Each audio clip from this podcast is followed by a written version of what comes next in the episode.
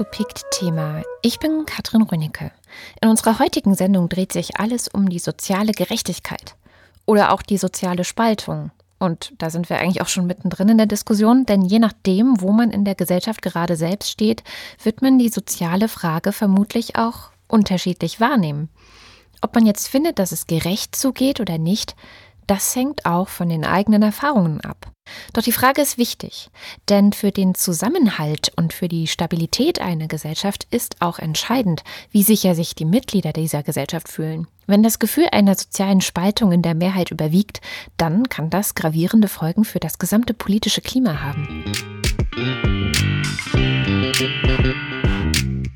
Christian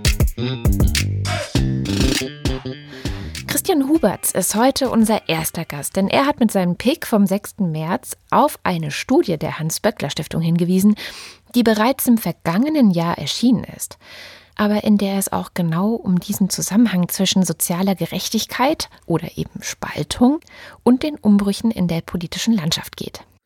Es wird ja nach wie vor viel diskutiert, auch über das Ergebnis der letzten Bundestagswahl und vor allen Dingen, wie die rechtspopulistische AfD in den Bundestag kommen konnte. Da gibt diese Studie zwar keine definitiven Antworten drauf, aber zumindest so ein paar Richtungen, in die man das Ganze denken und verstehen kann deswegen war es für mich auch besonders unverständlich, warum die nicht größere Aufmerksamkeit bekommen hat.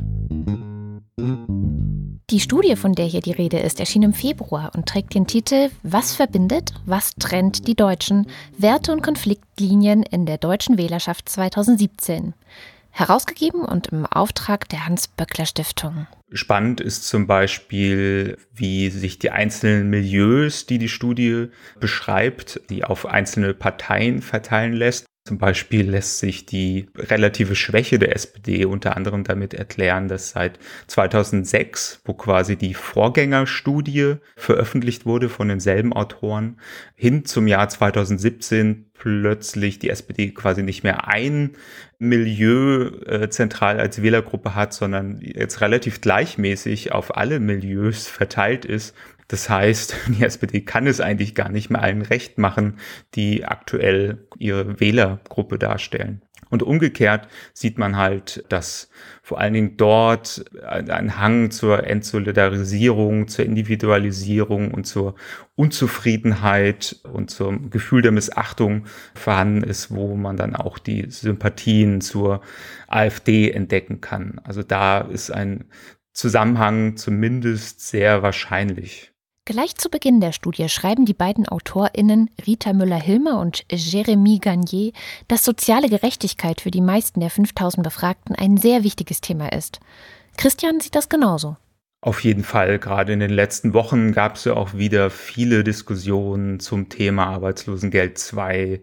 Da tut sich einiges. Das ist auch etwas, das die Studie sieht, dass da einerseits äh, quasi das Interesse am Thema soziale Gerechtigkeit relativ stabil geblieben ist, aber äh, sehr deutlich wird, dass fast über alle Milieus hinweg wahrgenommen wird, dass es zu so einer Art Entsicherung gekommen ist und diese Entsicherung einfach auch mit vielen Ängsten verbunden ist und diese Ängste dann wiederum äh, eben zu, ja, auch sehr erratischen Verhalten, Wahlverhalten, Sozialverhalten führen und ja, einfach viele auch Individualisierungsprozesse und Entsolidarisierungsprozesse in Gang gesetzt hat.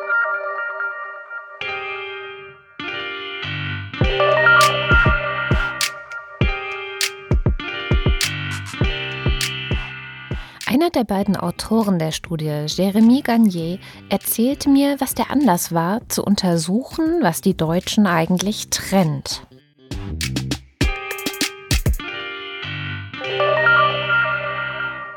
Ja, es war so, dass wir im Auftrag der Hans-Böckler-Stiftung uns über einen Zeitraum von circa anderthalb Jahren sehr intensiv Gedanken darüber gemacht haben, was eigentlich politische Entfremdung in Deutschland hervorruft was dazu führt, dass sich viele Menschen vom politischen System abwenden und beispielsweise auch sich dem Rechtspopulismus zuwenden. In diesem Rahmen ist es ja im ersten Schritt wichtig, sich erstmal ein Gesamtbild von der derzeitigen Gesellschaft zu machen zu sehen, wer denkt was in Deutschland, wer hat welche politischen Einstellungen in Deutschland. Wo gibt es auch Unterschiede zwischen verschiedenen Gruppen in der Gesellschaft? Also können wir Gruppen ausmachen, die bestimmte Einstellungen teilen und damit anderen Gruppen gegenüberstehen, die möglicherweise ganz anders denken. Das ist so ein bisschen die Grundidee. Und zum Glück war es nicht das erste Mal, dass so eine Studie gemacht wurde. Der Vorteil, den wir dabei hatten, ist, dass es eine Vorgängerstudie gab aus dem Jahr 2006, Gesellschaft im Reformprozess, damals noch im Auftrag der Friedrich-Ebert-Stiftung. Und das ermöglichte uns zu vergleichen zwischen 2006 äh, und 2017, also zu sehen, was hat sich denn in der Gesellschaft verschoben. Das war natürlich extrem reizvoll. Denken die Menschen heute anders als noch im letzten Jahrzehnt? Und wenn ja, welche Menschen denken heute anders als früher? Das Ganze basierte auf einer Unterscheidung der Menschen in neun verschiedenen Typen. Und diese Typologie basierte auch wieder auf der Typologie der damaligen Studie. Wichtig bei unserer Typologie ist zu sagen, dass sie sich an den politischen Einstellungen der Menschen orientiert. Wir haben versucht, die Menschen äh, in Gruppen zu unterteilen in der Gesellschaft, je nachdem, wie sie politisch denken und was ihnen an Werten und Grundsätzen wichtig ist. Dazu haben wir Ihnen Fragen vorgelegt, äh, Aussagen zu Ihren Einstellungen und Werten und zu politischen Fragen, auf die Sie reagieren sollten in unserer Befragung von insgesamt 5000 Personen. Und es verhält sich so, dass äh, die Befragten sich dann jeweils unterschiedlich positionieren, sozusagen auf zwei Achsen, nämlich einmal die klassische sozioökonomische Links-Rechts-Achse, wo es sehr stark geht um Umverteilung, die Rolle des Marktes, die Rolle des Sozialstaates und andererseits eine eher kulturell aufgeladene Achse zwischen Befürwortern eines geschlossenen Nationalstaates beispielsweise versus Befürworter eines offenen Nationalstaates, Befürworter der Globalisierung versus Gegner der Globalisierung. Und dadurch entsteht ein zweidimensionaler Raum, in dem man die verschiedenen politischen Gruppen in der Bevölkerung sehr gut verorten kann. Und in diesem Raum gab es einige Veränderungen im Vergleich zu 2006. Vor allem in der Mitte hat sich einiges verschoben. Während das oben der Gesellschaft ähnlich unverändert geblieben ist wie das unten, also das sogenannte Prekariat. Was wir vor allem feststellen, ist ein Moment der Verunsicherung, das so vor zehn Jahren noch nicht absehbar war. So gab es 2006 zum Beispiel eine Gruppe, die nannte sich bedrohte Arbeitnehmermitte. Und diese teilt sich heute in die sogenannte desillusionierte Arbeitnehmermitte und einen ganz neuen politischen Typus, der elf Jahre vorher noch gar nicht existiert hatte, nämlich der sogenannte missachtete Leistungsträger. Laut der Studie ist dieser veränderte Präfix bei der Arbeitnehmermitte vor allem einer hohen Unzufriedenheit über nicht eingelöste Leistungsversprechen und nicht eingelöste soziale Versprechen anzulasten. Wir haben ja auch die Lebenslage der Menschen angesehen, also wie geht es ihnen in ihrem Leben, wie blicken sie in die Zukunft, wie sehen sie ihre soziale Sicherung, wie sehen Sie die Zukunft des Gemeinwesens in Deutschland? Und da sehen wir, dass die Zahl derer, die heute mit Verunsicherung der Zukunft entgegenblicken, sehr stark zugenommen hat. Das heißt, viele der äh, Typen, die wir gefunden haben, wir haben insgesamt neun äh, Typen identifiziert in der deutschen Gesellschaft, äh, blicken heute mit Gefühlen der Unsicherheit in die Zukunft. Insgesamt ergibt sich eine Dreiteilung. Wir haben ungefähr knapp über 40 Prozent der Deutschen, die als zufrieden gelten können, die also sowohl mit dem politischen System als auch mit ihrer eigenen Zukunft völlig zufrieden sind und allem optimistisch entgegenblicken. Wir haben dann äh, circa ein Drittel der Deutschen, die stark verunsichert sind, also die sowohl mit dem politischen System hadern, teilweise den Institutionen nicht mehr vertrauen, aber auch andererseits eher skeptisch sind für ihre eigene Zukunft, die Zukunftsängste haben, glauben, dass es mit ihnen bergab gehen wird.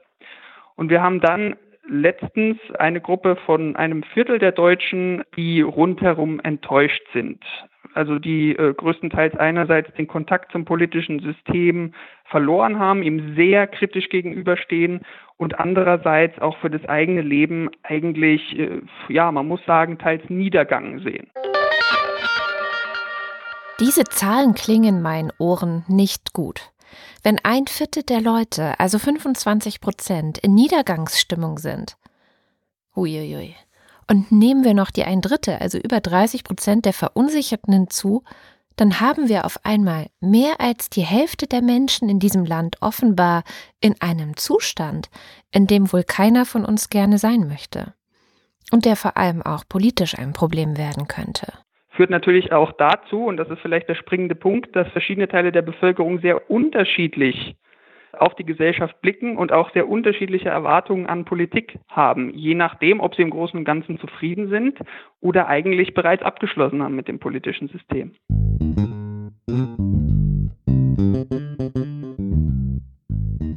Soweit so beunruhigend. Aber wir machen ja hier eine Sendung über soziale Gerechtigkeit. Und wenn man diese Ergebnisse so hört, dann könnte man ja denken, da muss die Politik da eben ran und wieder mehr soziale Gerechtigkeit schaffen. Ganz so, wie es sich ja auch eine Mehrheit der 5000 Befragten wünscht. Aber so einfach ist das mit der sozialen Gerechtigkeit dann leider auch wieder nicht.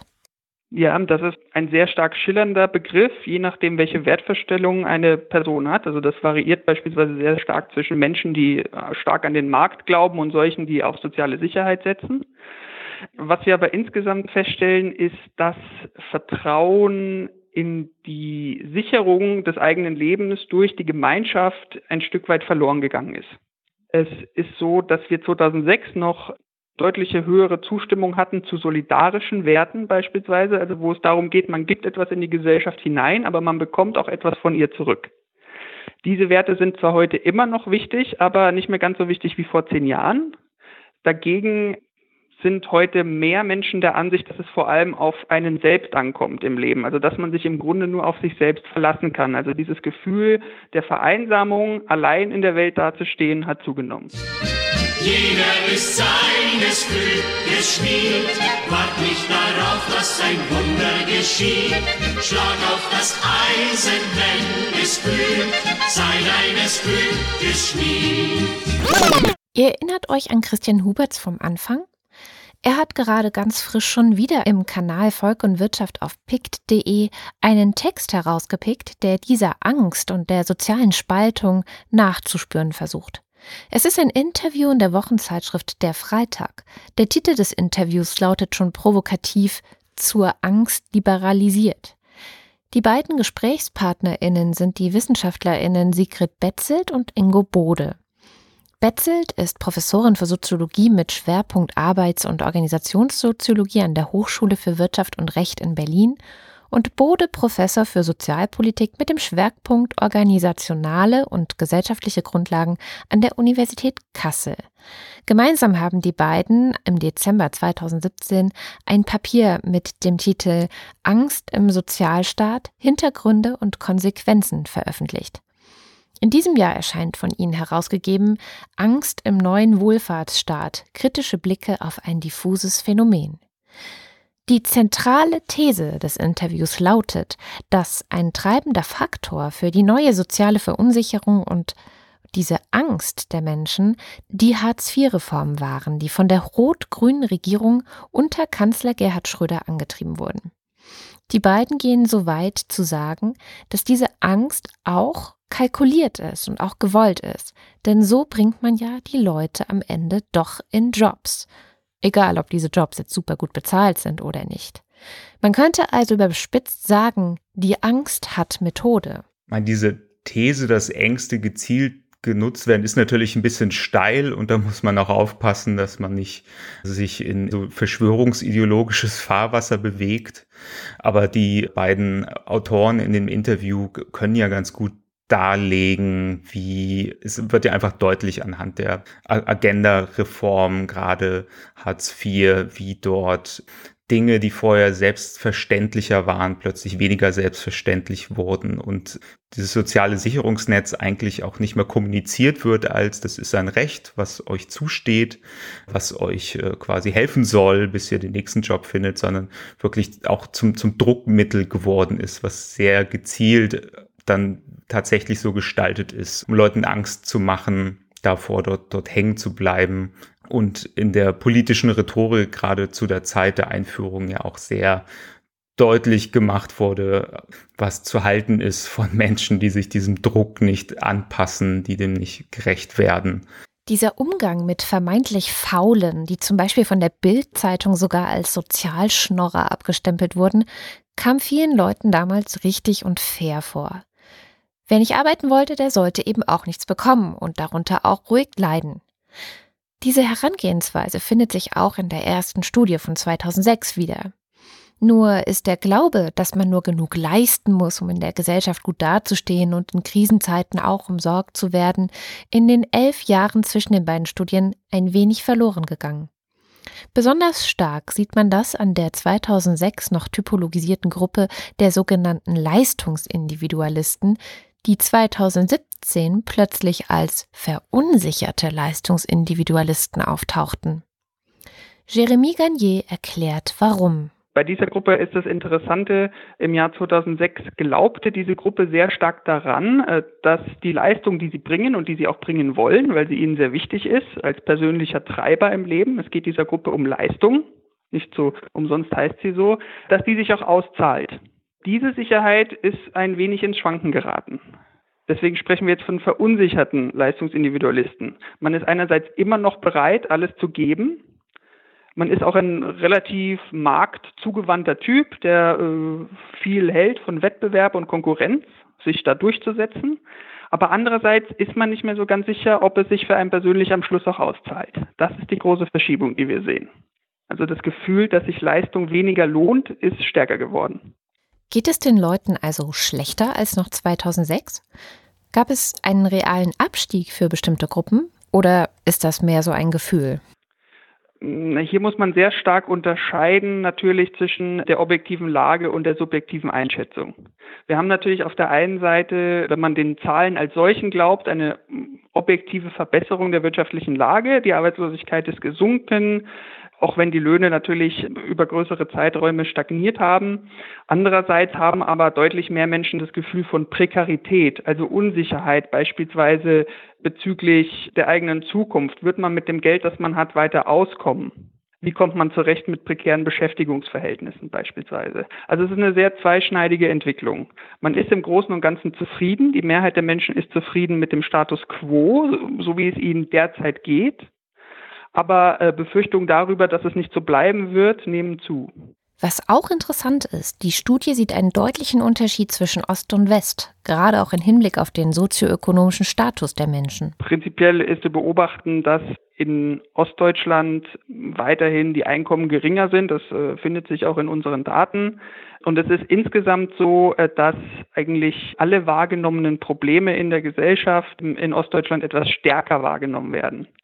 Also das gilt äh, sowohl für Fragen der sozialen Sicherung, dass sich Menschen alleingelassen fühlen, unsicher. Das gilt aber genauso für andere Faktoren, die viele Menschen beunruhigen, gerade in eher schlechter gestellten Milieus, beispielsweise Fragen von Migration. All das kommt in Ostdeutschland viel stärker an noch als in Westdeutschland. Und das, obwohl die Mauer inzwischen ja länger weg ist, als sie gestanden hatte.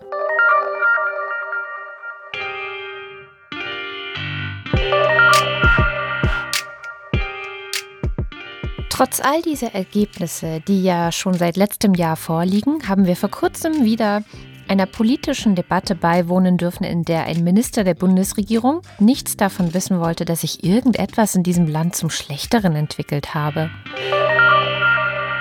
Die Rede ist von Jens Spahn, seines Zeichens neuer Gesundheitsminister.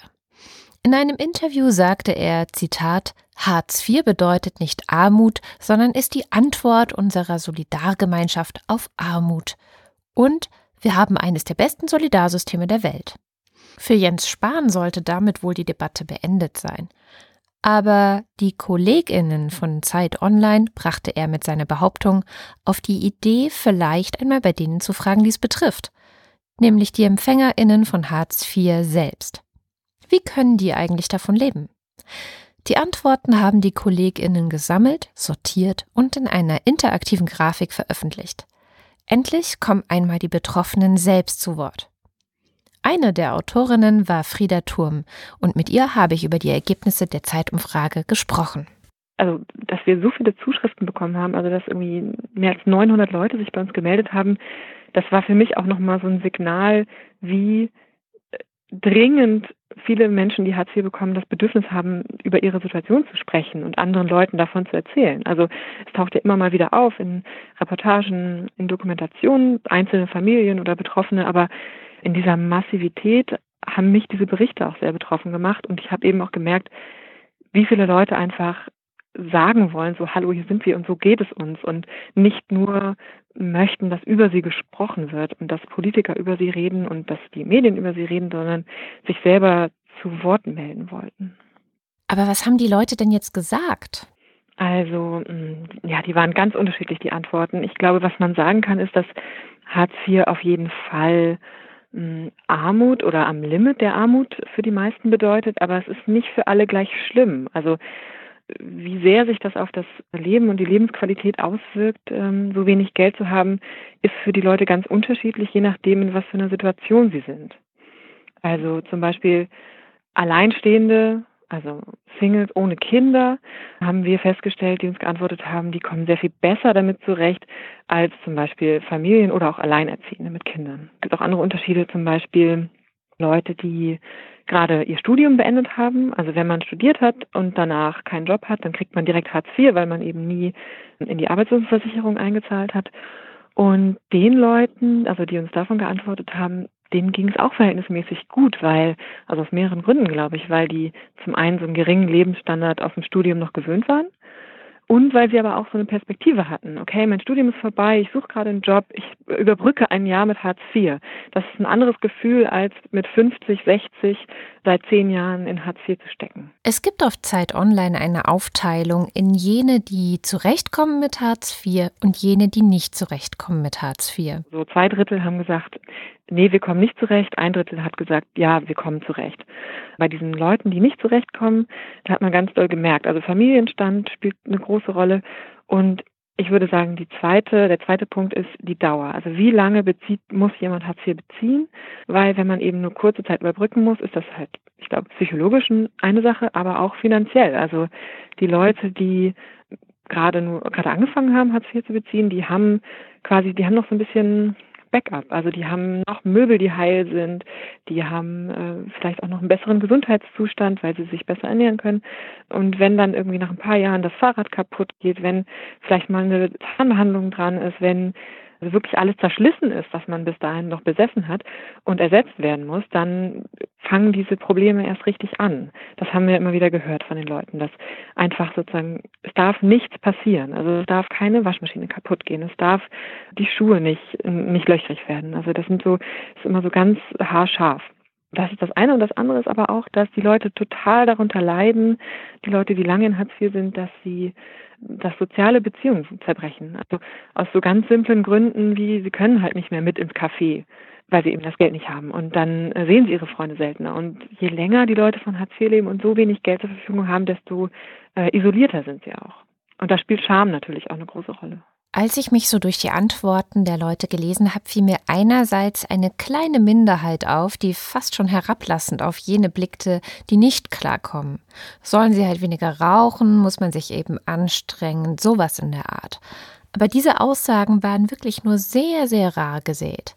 Was mich an den restlichen Klarkommern frappiert hat, waren Aussagen wie Ich komme zurecht, wenn ich nur einmal am Tag esse oder ich hause im Schrebergarten das, ja, mich hat auch sehr betroffen gemacht teilweise die Leute, die gesagt haben, sie kommen zurecht und dann eben erzählt haben, wie sie die Kleidung wechseln, wenn sie nach draußen gehen. Also dass sie löcherige Kleidung noch drinnen in ihrer Wohnung tragen und draußen sozusagen, dass das noch heil ist, damit es niemand merkt. Also und wahnsinnig viel Energie auch darauf verwenden und verwenden müssen, durchzurechnen, ähm, wie viel Geld sie noch ausgeben können für Essen, wo es wieder gerade was im Sonderangebot gibt, was sie sozusagen diese Woche essen können, weil es gerade irgendwo ein bisschen günstiger ist.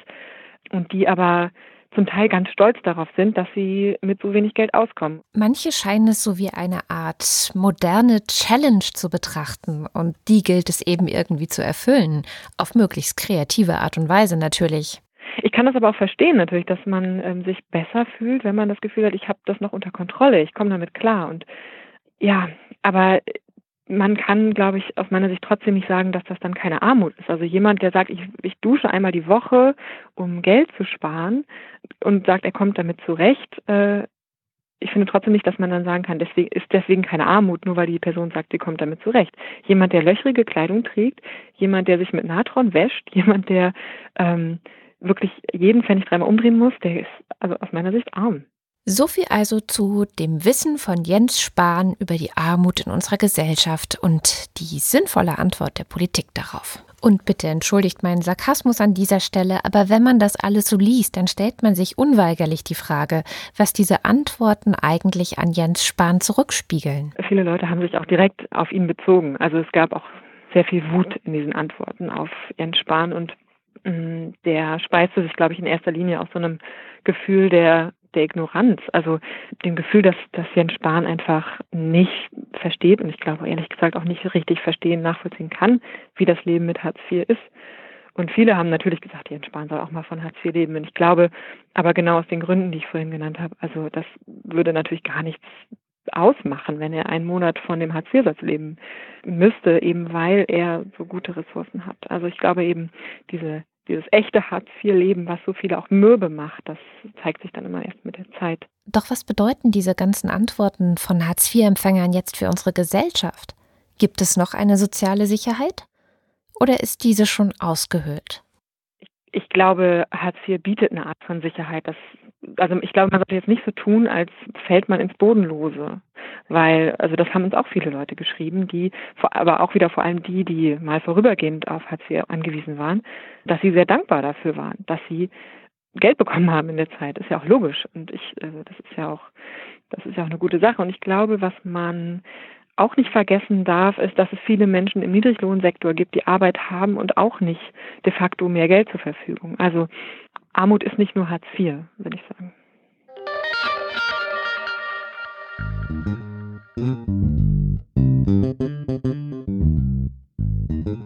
Wenn wir all diese Informationen einmal zusammendenken, also diese Entsicherungsbeobachtungen und die Ergebnisse der Studie Was trennt die Deutschen, dann könnte man den Eindruck gewinnen, dass die Logik des Druckmachens auf die Leute im Arbeitsmarkt und das gleichzeitige an der kurzen Leine halten derer, die in Hartz IV leben, so eine Art Bumerang sind, der jetzt gerade politisch zu uns zurückfliegt, oder? Christian Huberts stimmt mir schon mal zu. Das kann man auf jeden Fall sagen. Es gibt ja eine Vielzahl von Studien, die, die eigentlich genau das festgestellt haben. Eine der prominenteren Studienreihen sind die sogenannten Heidmeier-Studien, die über zehn Jahre lang immer wieder attestiert haben, dass die gesellschaftliche Verunsicherung anwächst und die dort auch einen sehr klaren Zusammenhang festgestellt haben zur Reform des Sozialstaats, zu äh, ja, den ganzen Entsicherungsprozessen, die stattfinden, auch auf wirtschaftlicher Seite. Also es ist ja, es ist ganz klar ein Bumerang, weil man hat dort über Jahre hinweg Menschen unter Druck gesetzt und das erkennt man auch äh, jetzt an der quasi 2017 Studie im Vergleich zur 2006 Studie, dass dort viele Milieus sich quasi gewandelt haben von eher sicheren, zufriedenen Milieus hin zu verunsicherten, sich abschottenden Milieus geworden sind. Und genau da dann eben auch die, ja, die Sympathien dann eher bei, bei rechtspopulistischen Parteien und Bewegungen liegen.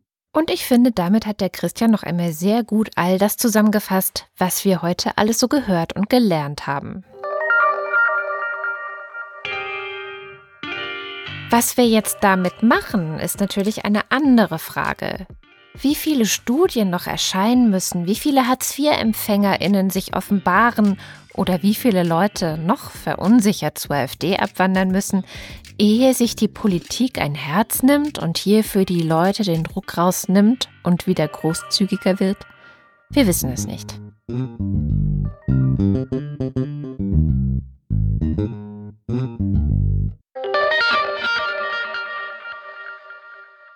Das war es auch schon wieder mit Pick-Thema.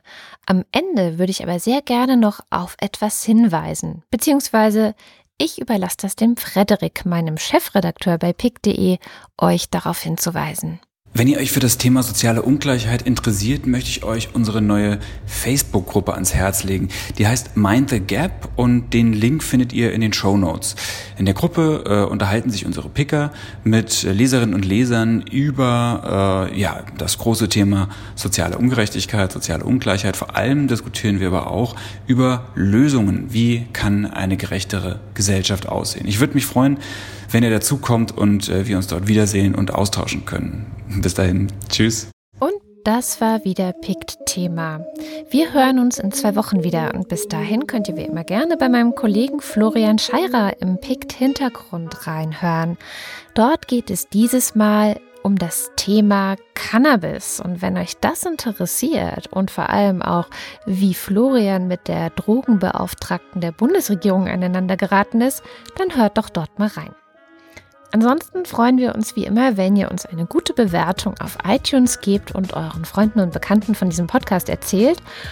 Und gerne auch einen Kommentar in unserem Blog auf podcast.pick.de hinterlasst, wo ihr auch alle Show Notes findet.